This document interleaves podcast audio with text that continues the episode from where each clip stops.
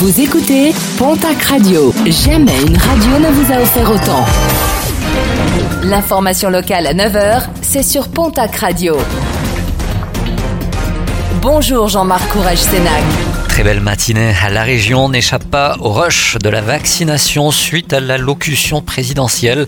Les créneaux de vaccination sont littéralement pris d'assaut à tel point qu'il va falloir attendre quelques jours de plus pour ceux qui n'ont pas encore obtenu de rendez-vous.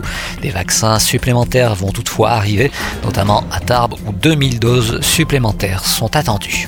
L'établissement français du sang relance un appel aux donneurs dans la région. Les besoins restent importants et la situation se tend du côté des réserves. De nombreuses collectes délocalisées sont organisées afin d'inciter les donneurs à la mobilisation. Toutes les dates sont à retrouver sur Internet sur le site de l'EFS. Un rappel avec le passage du tour dans la région. Le port du masque est obligatoire sur les espaces publics extérieurs, sur les montées et sommets de col, sur les secteurs urbanisés des communes traversées, ainsi que sur l'ensemble des itinéraires lorsqu'il y a des regroupements de plus de 10 personnes. Et pour la sécurité de tous, restez derrière les barrières de sécurité.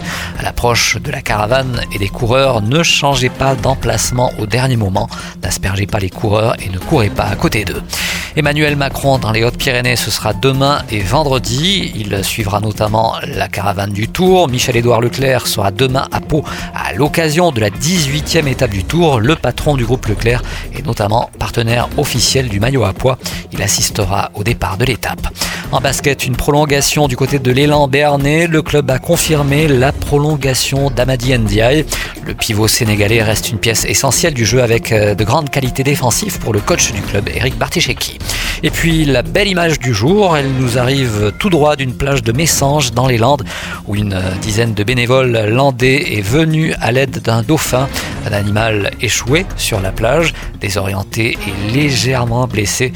Le jeune dauphin a finalement été relâché au large, sain et sauf.